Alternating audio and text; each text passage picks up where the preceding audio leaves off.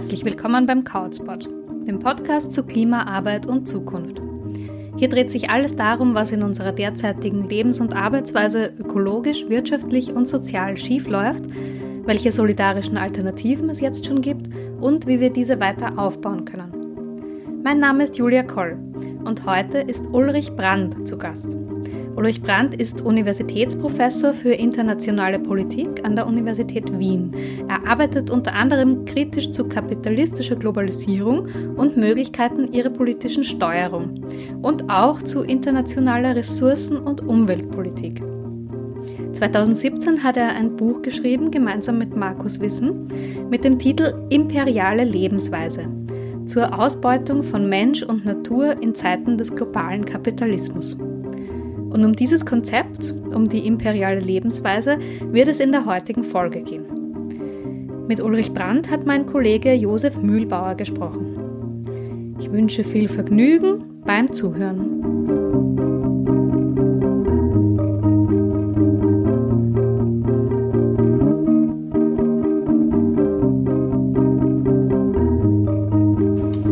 Könntest du äh, möglichst einfach erklären, was die imperiale Lebensweise ist?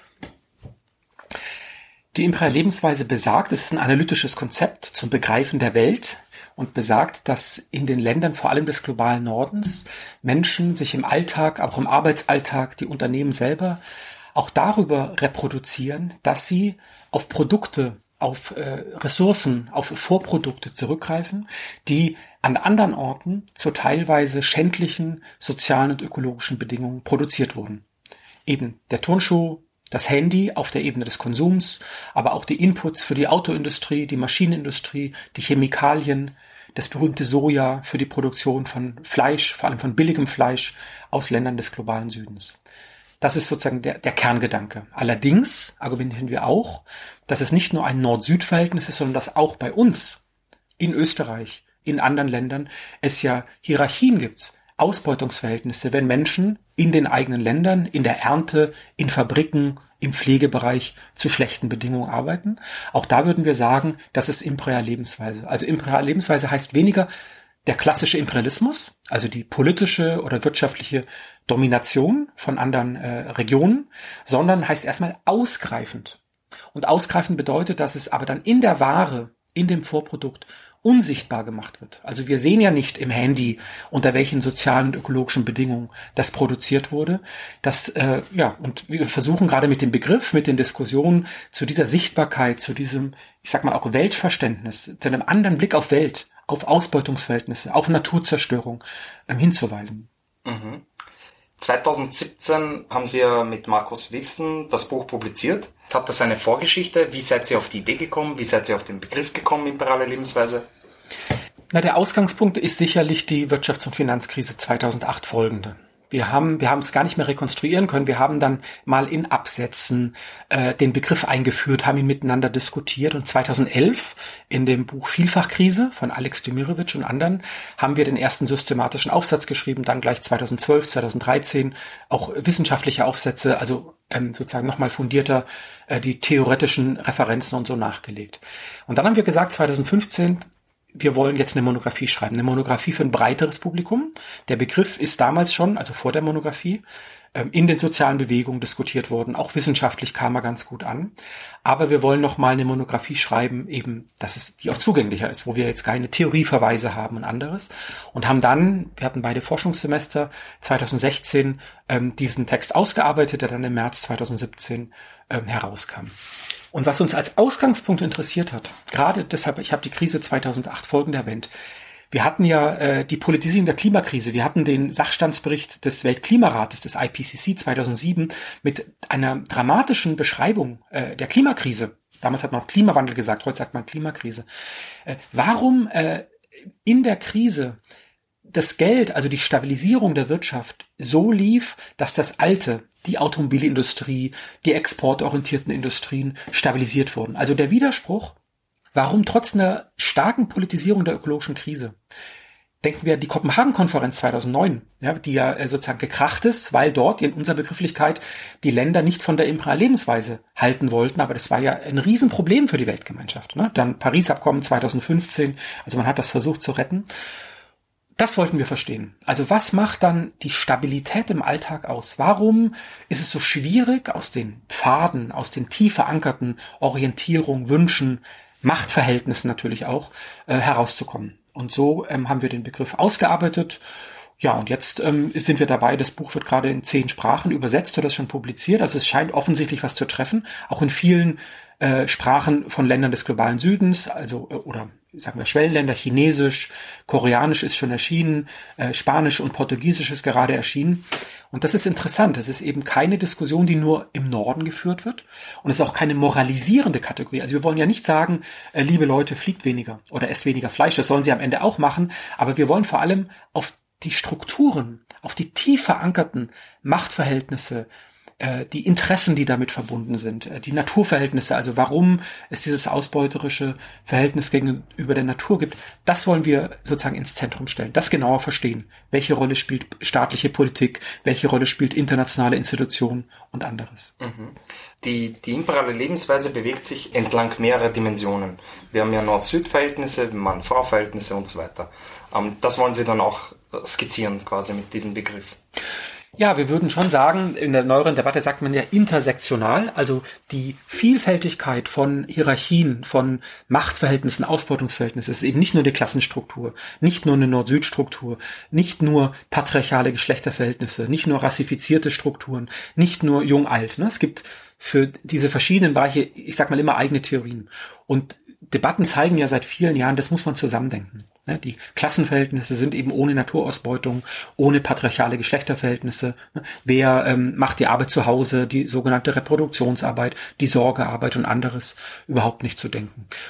Und diese Diskussion haben wir aufgenommen. Wir haben mit äh, vielen auch Feministinnen, die aus den Diskussionen kommen, diskutiert. Wir haben natürlich mit Kollegen, ich äh, habe ja zum Forschungsschwerpunkt Lateinamerika, aus Lateinamerika das diskutiert. Wir haben natürlich diese Klassendimension relativ stark, obwohl uns immer wieder vorgeworfen wurde, wir würden eher eine Konsumkritik äh, formulieren, was wir definitiv zurückweisen. Wir wollen gerade die, die tiefen Ungleichheitsverhältnisse in der Gesellschaft ähm, äh, stark machen.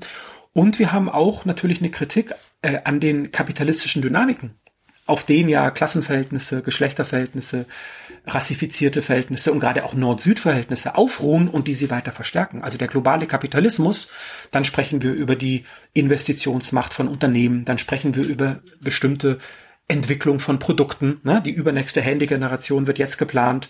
Dann sprechen wir über den Ü Übergang vom Verbrennungsmotor zur eben Automobilität und nicht raus aus der Automobilität, weil da natürlich massive Interessen dahinter sind. Wir sprechen über die Ambivalenzen, in denen Gewerkschaften verstrickt sind, ne, die ja einerseits völlig zu Recht die Beschäftigungsverhältnisse ihrer Mitglieder verteidigen wollen, gute Arbeitsverhältnisse, gute Löhne und gleichzeitig basieren die guten Löhne in einem Land, äh, eben im globalen Norden, vor allem Österreich, Deutschland, ähm, auch auf der Ausbeutung äh, von Naturressourcen von anderen Menschen. Und da zeigen wir jetzt nicht mit dem Zeigefinger auf die Gewerkschaften, aha, das ist ja ganz schlimm, sondern das als Dilemma zu benennen. Und wir finden gerade in den Gewerkschaften, wir sind viel eingeladen zur Gewerkschaftstagung, weil offensichtlich die natürlich eher kritischen, progressiven Leute mit dem Begriff ähm, was begreifen ne, und anknüpfen wollen. Äh, und das, das mehr können wir nicht machen als Wissenschaftler, ne? dass wir sagen, wir können Diskussion anstoßen, wir können Irritation stiften, wir können eben einen Interpretationsrahmen bieten, ähm, der vielleicht Neues äh, aufmacht, ja, in, eben ein anderes Weltverständnis. Mhm. Sie haben erwähnt, ähm, diese imperiale Lebensweise enthält Widersprüche. Und auch da gibt es ja mehrere Dimensionen. Also Kapitalarbeit ist ja äh, schon ausführlich beschrieben, die äh, unendliche Akkumulation, was ja den Kapitalismus ausmacht, und die äh, Umweltproblematik, auch das haben wir angesprochen. Und dann gibt es natürlich auch den Widerspruch zwischen Kapitalismus und Demokratie. Ähm, auch anhand dieser drei Ebenen ähm, bewegt sich die imperiale Lebensweise. Ja, das ist eine sehr spannende Frage, über die wir viel nachgedacht haben, viel diskutiert haben. Wir würden sagen, dieser Strukturbegriff, also ein Begriff, um die Welt zu begreifen in ihrer Vielfältigkeit, in ihrer Produktivität. Kapitalismus ist ja was ziemlich Produktives, ja, wenn wir an die Hochtechnologie denken und anderes, aber eben auch, auch was enorm Destruktives. Das ist, glaube ich, der Grundwiderspruch in den, in der kapitalistischen Produktionsweise. Diese Faszination, ne, dass da so viel Neues entsteht, aber eben auch diese unglaublich destruktiven Implikationen. Und jetzt können wir ganz viele Widersprüche äh, entfalten. Der Hauptwiderspruch, was uns sicherlich äh, motiviert ist, darauf hinzuweisen, warum die offensichtliche Zerstörung der Umwelt ist ja nicht nur die Klimakrise, es sind Ressourcenfragen, es ist die Zerstörung der Umwelt vor Ort in vielen Ländern, die Verschmutzung der Wässer und anderes. Warum ist das ein großes Thema? Und wir kommen da so schwierig ran, ne? aus politischen, ökonomischen, aber eben auch aus Alltagsgründen. Klar, der zweite Widerspruch im Kapitalismus ist ähm, das Arbeit-Kapital-Verhältnis und ähm, damit äh, auch gepaart sozusagen Kapitalakkumulation, also was Marx die erweiterte Reproduktion des Kapitals nannte, dass sozusagen die Wachstumsorientierung, also die expansive Dynamik des Kapitalismus, ja auch für die Beschäftigten was hat. Also ein Kapitalismus, der wächst, hat mehr zu verteilen, und zwar auch im globalen Süden. Ne? Wenn die Preise für die Ressourcen hoch sind, für die agrarischen Rohstoffe, dann gibt es tendenziell mehr zu verteilen, obwohl natürlich der Hauptanteil ähm, der Profit bleibt.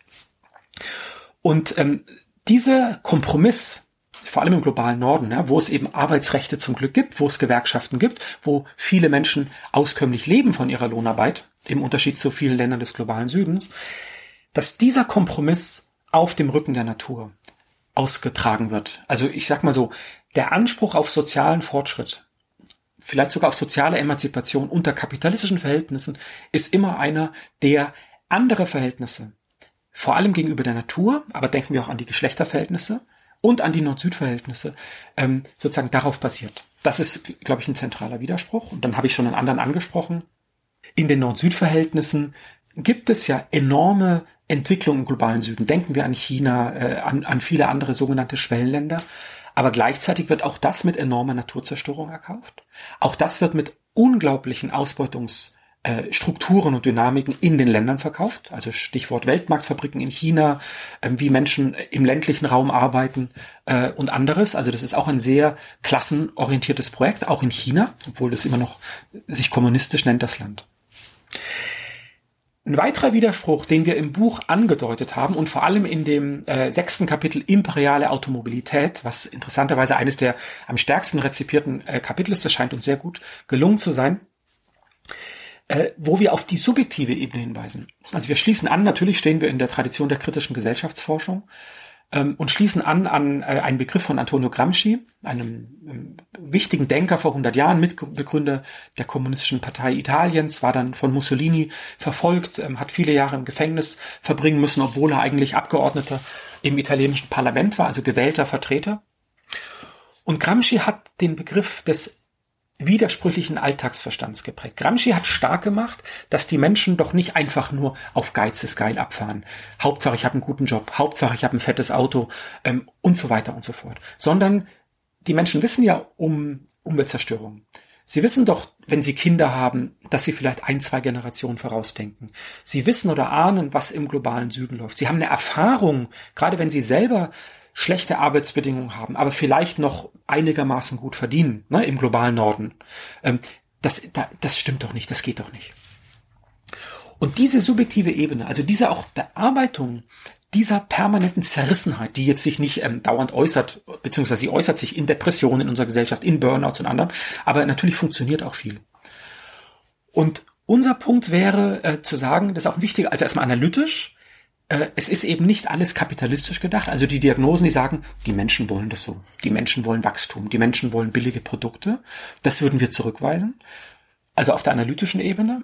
Aber auch politisch ist natürlich enorm wichtig, ja, was jetzt die Fridays for Future äh, Bewegung erreicht hat, zu sagen, dieser widersprüchliche Alltagsverstand ist ein Ansatzpunkt für uns da gibt es durchaus eine Sensibilität für äh, die Klimakrise, für Umweltprobleme, für Nord-Süd-Ausbeutung.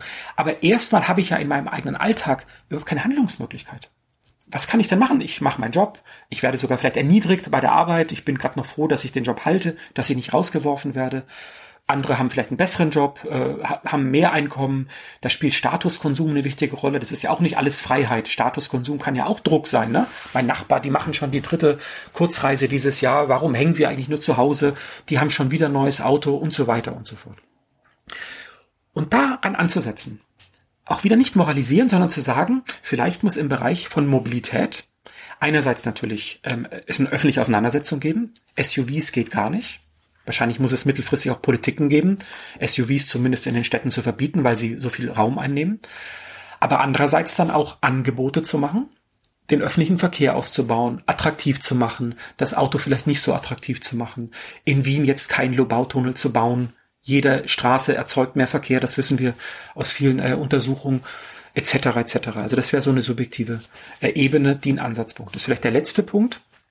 Die Widersprüchlichkeit, die wir stark machen wollen, ist die Begrenztheit von Politik dass Politik, auch wenn sie jetzt sagt, wir machen European Green Deal, wir gehen wirklich voran, Europa soll die wettbewerbsfähigste Region sein, aber natürlich grün, ne, klimaneutral etc., dass die Politik systematisch im Kapitalismus Wachstum getrieben bleibt. Auch wenn es grünes Wachstum ist, wissen wir aus vielen Studien, ähm, Wachstum bedeutet Naturverbrauch. Es gibt keine absolute Entkopplung zwischen Wirtschaftswachstum und Naturverbrauch. Also dass der Naturverbrauch abnimmt oder zumindest nicht mehr äh, zunimmt. Das ist in einigen Bereichen kann das der Fall sein, aber nicht insgesamt. Das ist ein zentraler Widerspruch, der in der Politik oft dazu führt, dass so Prozesse der ökologischen Modernisierung, eben grünes Wachstum, äh, wir machen mehr Investitionen in die ÖBB, aber die Automobilität wird nicht in Frage gestellt. Und vielleicht das letzte Argument bei den Widersprüchen, die Politik bleibt in diesem Korridor der ökologischen Modernisierung oder ökokapitalistischen Modernisierung. Und gleichzeitig gibt es von der Politik und in der Gesellschaft eine starke Ansprache gegenüber den Individuen. Wenn du nur grün konsumierst, wenn du das Elektroauto dir zulegst, äh, wenn du vielleicht dann doch mal eine Fernreise mit dem Zug machst, dann kriegen wir das hin. Und da weisen wir darauf hin, dass es eine Individualisierung von Verantwortung, die problematisch ist die so tut, als wenn am Ende der Konsument, die Konsumentin die Entscheidung trifft über die Zukunft des Planeten. Aber es sind natürlich mächtige Investitionsentscheidungen. Es sind mächtige Interessen von großen Investmentfonds, von Ölfirmen, von ähm, großen Agrarunternehmen, die vor allem ja die imperiale Lebensweise vorantreiben. Wir sagen ja auch immer imperiale Produktion zur Lebensweise. Und ähm, auch darauf wollen wir hinweisen, auch das kommt in den Diskussionen ziemlich gut an, dass es eben nicht darum geht, wie gesagt, die Einzelnen sollen verantwortlich handeln. Das ist nicht mein Punkt. Aber es ist nicht sozusagen die Lösung, dass jetzt nur die Einzelnen ähm, sozusagen die Welt retten. Jetzt haben wir viele Widersprüche aufgezählt. Dennoch ist diese Lebensweise sehr stabil und tief verankert in unserer Gesellschaft, was unser Denken betrifft, unsere Sehensweise, wie Ilya Trojanov sagt. Ähm, wie erklären Sie sich das, dass diese Lebensweise trotz dieser Widersprüche, die ja, wie Sie gesagt haben, gesehen werden, ähm, wie kann es sein, dass sie trotzdem so stabil ist? Mein Argument vorhin war ja, äh, der Widerspruch zwischen Kapital und Arbeit wird kompromisshaft bearbeitet, nämlich über Wirtschaftswachstum, über Verteilungsspielräume zu Lasten der Natur. Also Widersprüche werden verschoben, sehr stark in die Zukunft, Stichwort Klimakrise und anderes. Die Frage der Stabilität stellt sich auf verschiedenen Ebenen. Also einerseits natürlich, ich sag mal makroökonomisch. Also wann ist ein kapitalistisches System mehr oder weniger stabil? Und das heißt im Kapitalismus Wachstum, weil dann die Verteilungsspielräume größer werden, weil die Profite äh, äh, eingestrichen werden können auf die Investitionen äh, und anderes. Äh, ich würde aber sagen, die Lebensweise ist auf keinen Fall stabil, was die ökologische Frage angeht. Also der Kapitalismus und vor allem der sogenannte Fordismus, also der Kapitalismus, der sich nach dem Zweiten Weltkrieg herausbildet, Massenproduktion, Massenkonsum und anderen, das ist ja die Ursache der, der, der ökologischen Krise. Ähm, dieser Widerspruch ist immer mehr am Krachen. Aber andere Widersprüche, das ist auch unser Argument mit der imperialen Lebensweise, werden eben damit bearbeitet. Also vor allem der ähm, äh, Kapitalarbeit-Widerspruch, aber auch Nord-Süd. Wir stehen jetzt im Jahr 2021 wahrscheinlich am Beginn eines neuen sogenannten Superzyklus der ähm, Rohstoffpreise. Ja, das wird ja dann heißen für die ähm, rohstoffexportierenden Länder, in vor allem globalen Süden, auch in Osteuropa, dass dort mehr Einkommen ist. Also wird auch der dortige Widerspruch in einer abhängigen Gesellschaft zu leben, ähm, viel mehr Ausbeutung zu haben als im globalen Norden auf der Gesamtebene, der wird bearbeitet, dass dann vielleicht doch Regierungen mehr zu verteilen haben. Dritter Aspekt der Stabilität ähm, ist die des Alltags. Ähm, auch wenn es immer wieder zu Krisen kommt auf der subjektiven Ebene der Menschen, äh, wird, wenn Menschen Arbeit verlieren, wenn sie äh, Burnout-Gefahr laufen oder im Burnout sind, wenn sie ähm, unglücklich sind, ich sag mal wirklich so zugespitzt, wenn sie unter den Verhältnissen leiden, dann wird das ja nicht der imperialen Lebensweise zugeschrieben, sondern sich selber. Ne? Der Diskurs des Kapitalismus ist ja, du bist für dich selber verantwortlich. Ne? Die protestantische Ethik äh, von Max Weber und vielen anderen Du bist äh, der Schmied oder die Schmiedin deines Glücks. Ähm, auch das versuchen wir genau in, in Griff zu bringen. Also ich würde immer sagen, es ist ähm, ein permanenter Versuch, Stabilisierung herzustellen. Auf der subjektiven Ebene müssen wir das, sonst funktionieren wir nicht im Alltag. Auf der gesellschaftlichen, auf der makroökonomischen Ebene. Aber es ist immer wieder krisenhaft. Das ähm, sehen wir ähm, in der Wirtschaftsfinanzkrise ähm, 2008. Das sehen wir natürlich jetzt in der Corona-Krise. Ja, ähm, wie die Naturverhältnisse, also die Tatsache, dass die Landwirtschaft industrialisiert wird, dass die Natur nur als auszubeutende Ressource gesehen wird, ähm, das ähm, wird jetzt sehr krisenhaft und hat die ganze Welt jetzt über ein Jahr in Atem gehalten. Also um es vielleicht zusammenzufassen, Menschen auf der individuellen Ebene, Gesellschaften, politisch, ökonomisch, haben schon immer Versuche der Stabilisierung, der Aufdauerstellung bestimmter Verhältnisse. Sie wollen keine Krisen. Und trotzdem bleiben die Widersprüche ja da. Ja, und manchmal krachen sie.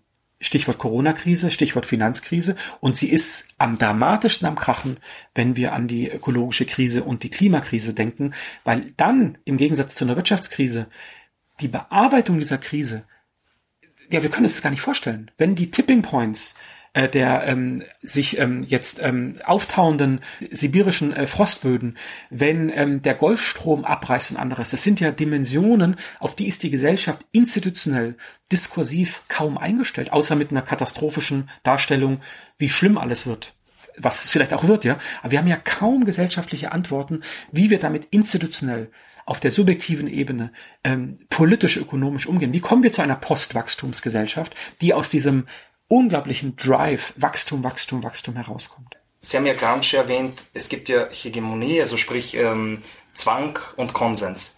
Also nicht nur Kompromisse und Zugeständnisse, sondern eben auch Zwang. Also diese Lebensweise beruht ja schlussendlich auch auf Krieg, Ausbeutung. Also es gibt eine sichtbare und eine unsichtbare Dimension dieser imperialen Lebensweise.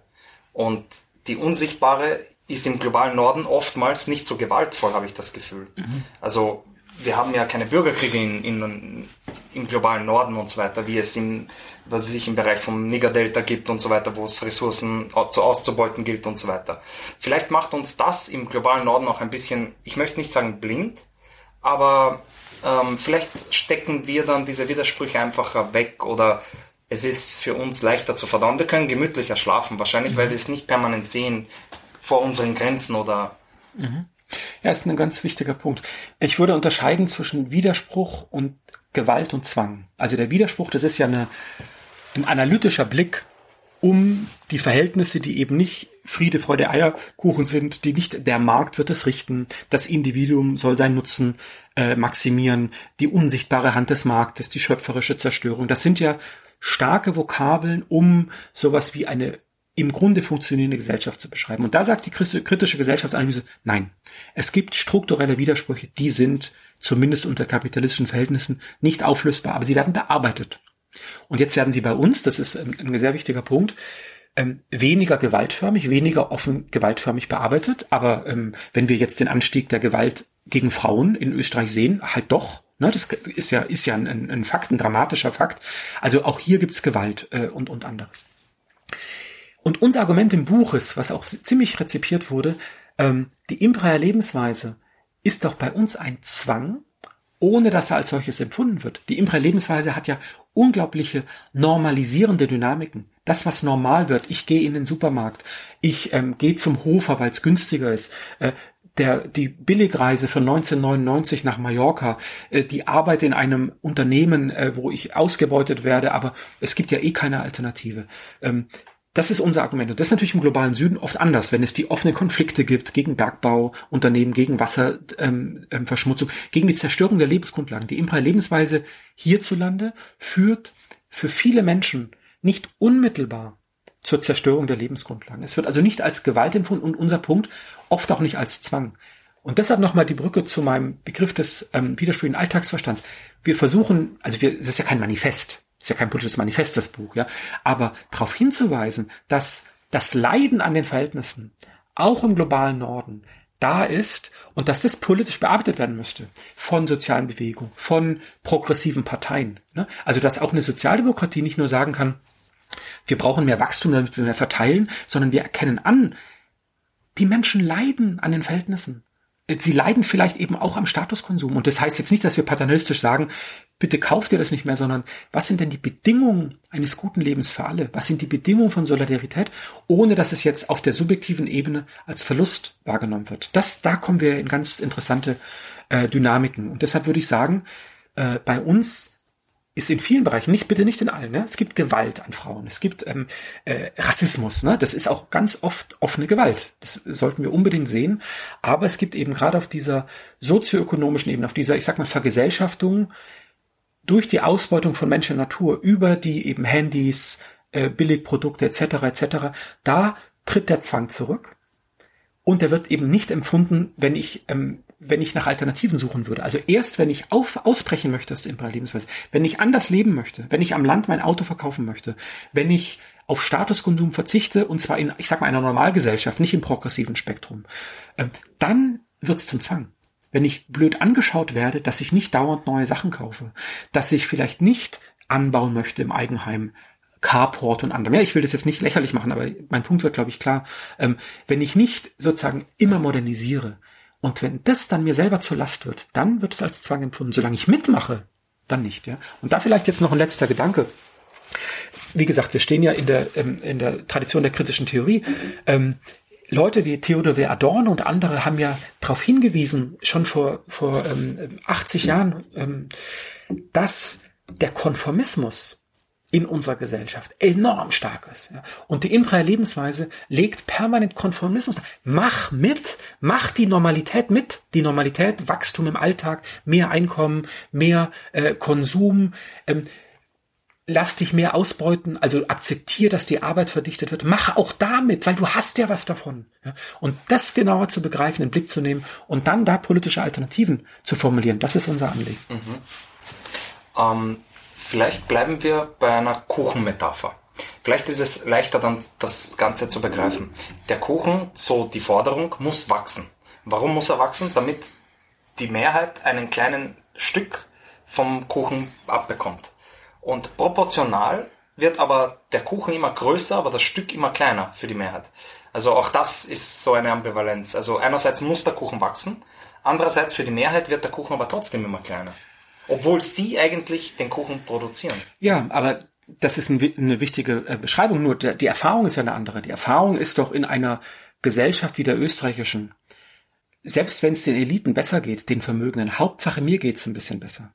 Das ist ja eine Erfahrung, die auch richtig ist. Ne? Also ob ich jetzt eine Lohnerhöhung bekomme im Jahr oder nicht, ob ich mehr Urlaub habe im Jahr oder nicht, äh, oder Arbeitszeitverkürzung, das ist ja ein völlig legitimer und wichtiger Anspruch. Und das Denken, äh, wird das jetzt überproportional, sagen wir, die Verteilungsfrage oder die Ungleichheitsfrage, die muss ja erst politisiert werden, die muss ja erst politisch angesprochen werden. Ne? Ähm, das wäre der erste Punkt. Der zweite Punkt ist, jetzt aus Sicht auch nochmal ähm, der imperialen Lebensweise, es ist ja nicht nur der Kuchen, der wächst, sondern was ist im Kuchen drin? Also was sind die Ingredienzen? Was, aus was besteht der Kuchen? Da würden wir sagen, der besteht aus ziemlich viel Chemie und industriellen Zusätzen, die nicht besonders gesund sind. Und ein Kuchen, der ähm, genau, einerseits gar nicht mehr so stark wachsen müsste, aber auch andererseits gesund ist, gut ist, gut schmeckt, der wäre ganz anders. Wir würden ja argumentieren, es geht nicht nur darum, ein bisschen weniger zu haben, es geht darum, die Gesellschaft ganz anders zu machen. Da sind wir eng in der Postwachstumsdebatte und anderen verankert. Mhm. Was kann man in den Alltagspraxen, in den Diskursen oder eben, wie kann man die Infrastruktur verändern? Wo muss man ansetzen, sei es von sozialer Bewegung, sei es von oben nach unten, dass man eine Veränderung herbeischafft. Und eine andere damit anknüpfende Frage, ich glaube, äh, Rosa Luxemburg nennt das radikalen Reformismus, also dass man versucht, gleichzeitig von oben und von unten die Probleme zu bearbeiten. Ähm, sehen Sie das auch so? Muss man nur von unten soziale Bewegungen, wie es eher die Anarchisten machen wollen, oder eher von oben? Oder ist es ein Mix aus beiden? Also unsere Antwort ist ganz klar, das ist natürlich ein Mix. Ähm, und wir sind ja kritisiert worden für das Buch im achten Kapitel, das sei so ein bisschen von allem. Ja, aber wir sagen, so ist es halt. Also es gibt nicht den goldenen Hebel. Ne? Jetzt die Debatte, ist es die Commons? Oder ist es der Staat mit Infrastruktursozialismus? Oder ist es eben äh, der Aufbau von sozialen Bewegungen etc. etc. Wir sagen, wir brauchen progressive sozialökologische Verschiebungen in allen Bereichen. Ne? Deshalb sprechen wir die Gewerkschaften an. Natürlich auch soziale Bewegungen, wo Markus Wissen und ich ähm, stark herkommen. Kritische Wissenschaft spielt eine Rolle als Einsatzpunkt innerhalb des gesamten Wissenschaftssystems äh, äh, und anderes. Ich würde aber die Frage ähm, sozusagen jetzt auch der alternativen Ansatzpunkte erstmal so beginnen. Alternativen zu entwickeln heißt eben auch eine andere Weltdeutung zu haben. Also nicht die Weltdeutung, ich bin meines Glückes Schmied, ähm, die Politik macht eh, was sie will. Also dieser starke Zynismus, die Entpolitisierung äh, unserer Verhältnisse, die ist ja Teil des Problems und die macht es ja den Eliten so einfach, ihre Interessen durchzusetzen. Äh, also wie bricht da erstmal was auf? Und zwar gesellschaftlich, also jetzt nicht nur in den üblichen Szenen, ne, in den e-politisierten Szenen, wichtig genug, sondern auch gesellschaftlich. Wie kann, ich sag mal, normalen Menschen die jetzt gar nicht explizit politisch denken, wieder eine Handlungsfähigkeit gegeben werden. Und da würden wir sagen, ja, es geht um verantwortungsvollen Konsum. Es geht darum, als Mensch eine Berufsentscheidung zu treffen, dass ich jetzt nicht per se reich werden will und für irgendwelche Börsenspekulanten äh, oder große Investmentfonds arbeite. Wichtig genug. Aber wir würden erstmal sagen, Handeln für eine andere Lebensweise heißt politisches Handeln. Heißt, über soziale Bewegung, über progressive Politik, auch über progressive Unternehmen, die gesellschaftlichen Rahmenbedingungen so zu verändern, dass die Menschen auch ein gutes Leben haben können. Also die Bedingungen einer solidarischen Lebensweise müssen geschaffen werden. Es ist ja nicht der Voluntarismus der Einzelnen, die, die vielleicht genug Geld haben, die können noch sagen, ich leiste mir halt andere Sachen, sondern wenn wir gesellschaftlich denken, ist es eben darum, über Kämpfe, Konflikte, politisches Handeln die Bedingung eines guten Zusammenlebens, eines freien, auskömmlichen Zusammenlebens, das nicht die Natur zerstört und nicht ähm, andere Menschen ausbeutet. Das ist unser normativer Horizont. Und jetzt kommt Stichwort radikaler Reformismus, äh, natürlich Politik heute dazu. Das äh, kann man natürlich postulieren, aber was heißt es denn? Ne? Viele ähm, radikale linke Debatten bleiben dann oft abstrakt. Ne? Wir müssen raus aus der äh, Tauschwirtschaft, das Geld ist das Problem, die Märkte sind das Problem etc. Und wir würden sagen, ja, wir, wir brauchen schon eine radikale Kritik der Verhältnisse, aber wir brauchen auch Ansatzpunkte. Und da sind Stichworte gefallen. Wie wird der öffentliche Verkehr ausgebaut?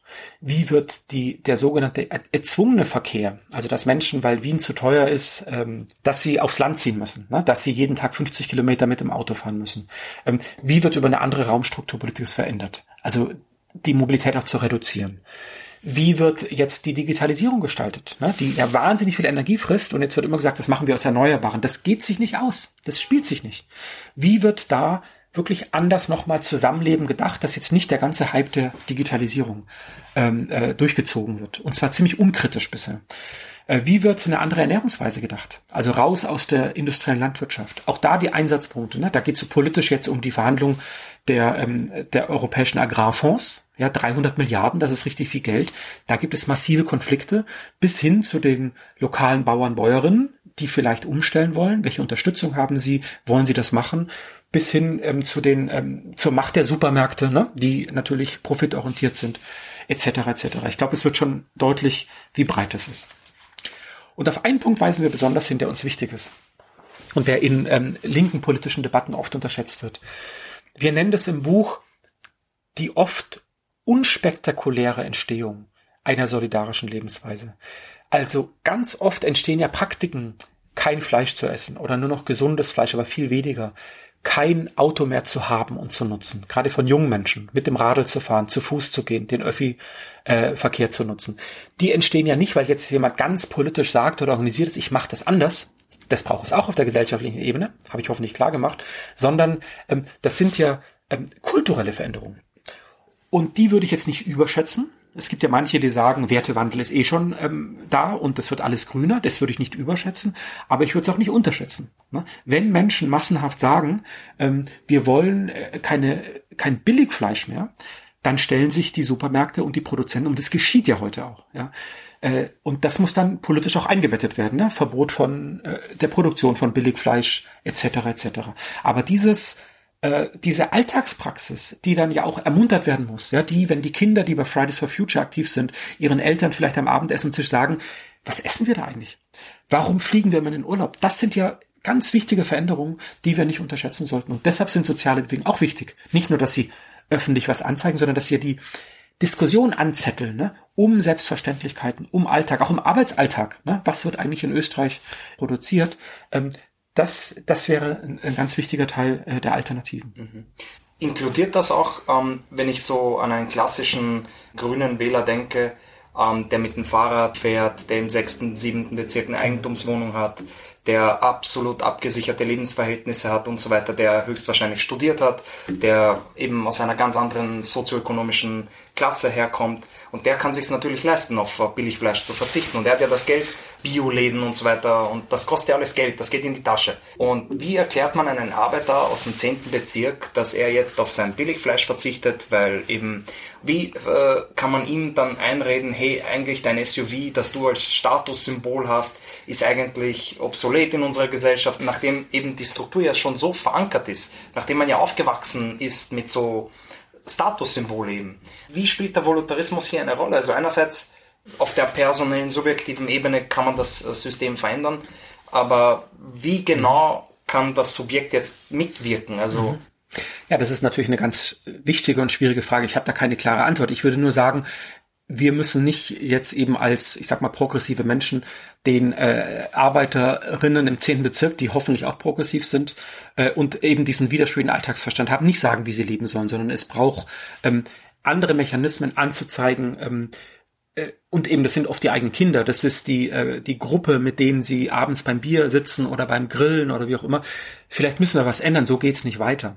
Aber dieses so geht's nicht weiter, nicht mal kurz dahergesagt, sondern wirklich zu sagen, ich will das auch anders machen. Das wäre die subjektive Voraussetzung einer solidarischen Lebensweise. Und da gibt es viele Faktoren, wie gesagt, die Kinder, die Diskussion mit Freunden, vielleicht auch mal eine Geldknappheit, aber eben auch die Rahmenbedingungen. Also dann wird es kulturell attraktiv und auch erschwinglich, ähm, ein leckeres ähm, Sojaschnitzel zu essen oder auch ein ökologisch produziertes Fleisch, weil es vielleicht kein Billigfleisch gibt. Also nicht ein verächtlich machen, keine Moralisierung, sondern Lernprozesse anzustoßen, das geht oft mit Konflikten einher, und die Rahmenbedingungen zu schaffen einer anderen Lebensweise. Und jetzt könnte man es noch ausführen, aber sozusagen in die Richtung würde meine Antwort gehen. Also nicht jetzt ähm, sich auch nicht über die anderen zu erheben, weil der ökologische Fußabdruck der ähm, ökologisch Bewussten im ähm, siebten Bezirk in Wien ist am Ende viel höher als von Menschen mit wenig Einkommen im zehnten Bezirk oder woanders. Ähm, Voluntarismus meinen wir aber anders. Das wäre ja sozusagen eher sozusagen, wie viel Entscheidungsfreiheit habe ich?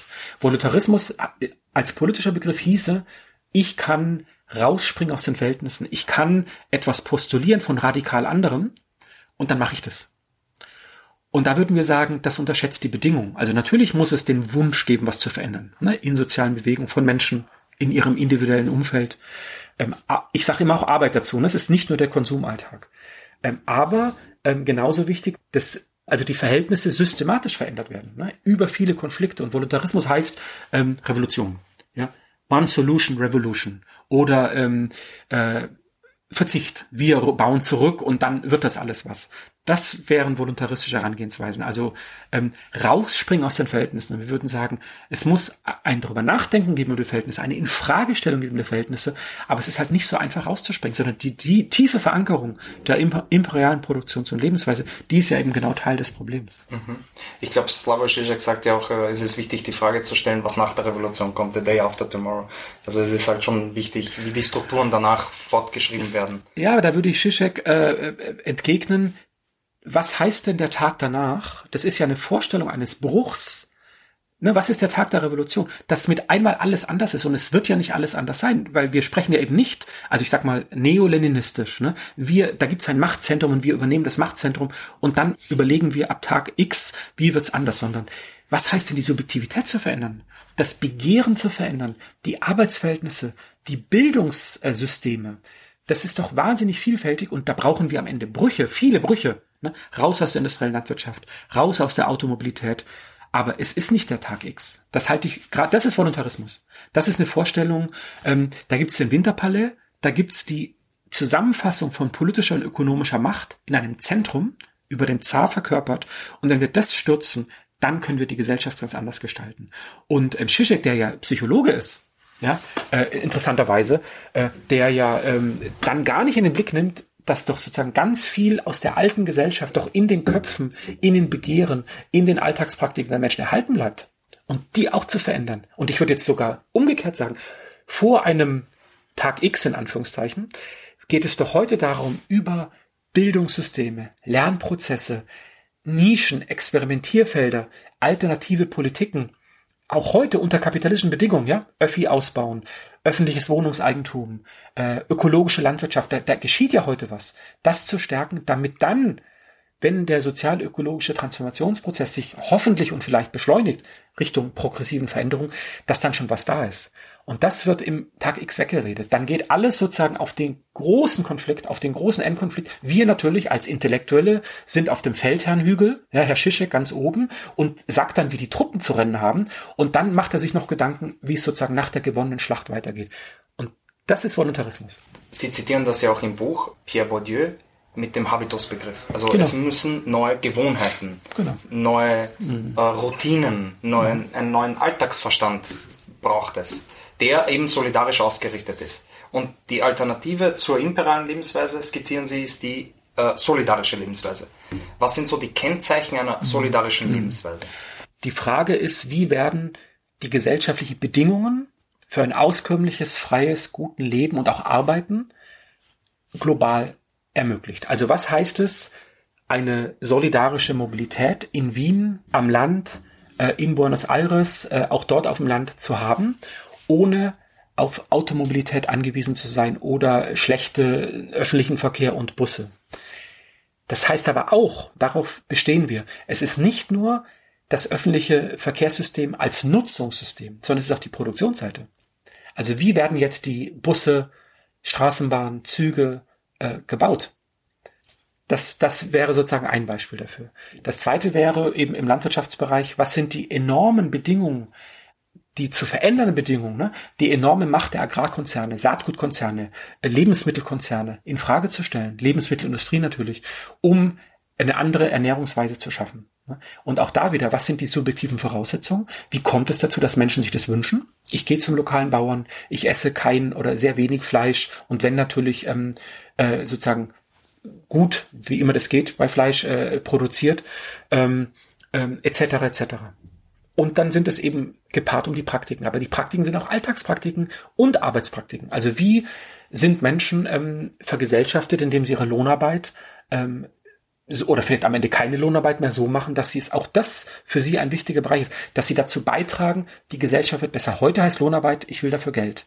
Und viele nehmen dafür und müssen dafür jede Arbeit annehmen, ne? damit sie mehr oder weniger auskömmlich leben. Und in einer guten Gesellschaft, die ein gutes Leben für alle ermöglicht, hätten wir Elemente von Wirtschaftsdemokratie, andere Formen der gesellschaftlichen Arbeitsteilung, nicht die Männer in Hochlohnjobs, die Frauen in Niedriglohn und machen die Reproduktionsarbeit etc. etc. Also das wären Elemente einer ja, einer Gesellschaft, einer solidarischen Lebensweise. Danke für das spannende Gespräch. Vielen Dank für die schönen Fragen.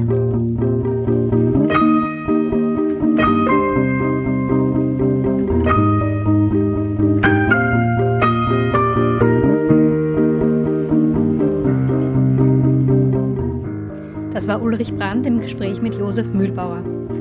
Hoffentlich war es interessant für euch, etwas über die imperiale Lebensweise zu lernen. Wenn ja, hinterlasst uns doch 5 Sterne bei Apple Podcasts oder Spotify, abonniert den Kauzpod und empfehlt ihn weiter. Der Kauzpod ist Teil des Projekts Kauz, Werkstatt für Klima, Arbeit und Zukunft. Dieses Projekt ist ein Zusammenschluss von Organisationen aus Österreich, Deutschland, Italien und Kroatien und wird von der Europäischen Union gefördert. Wenn ihr mehr über Kautz wissen wollt oder zum Beispiel einen Workshop buchen wollt, geht auf unsere Website kautz-project.org oder besucht uns auf Facebook oder auf Instagram. Bis zur nächsten Folge, macht's gut!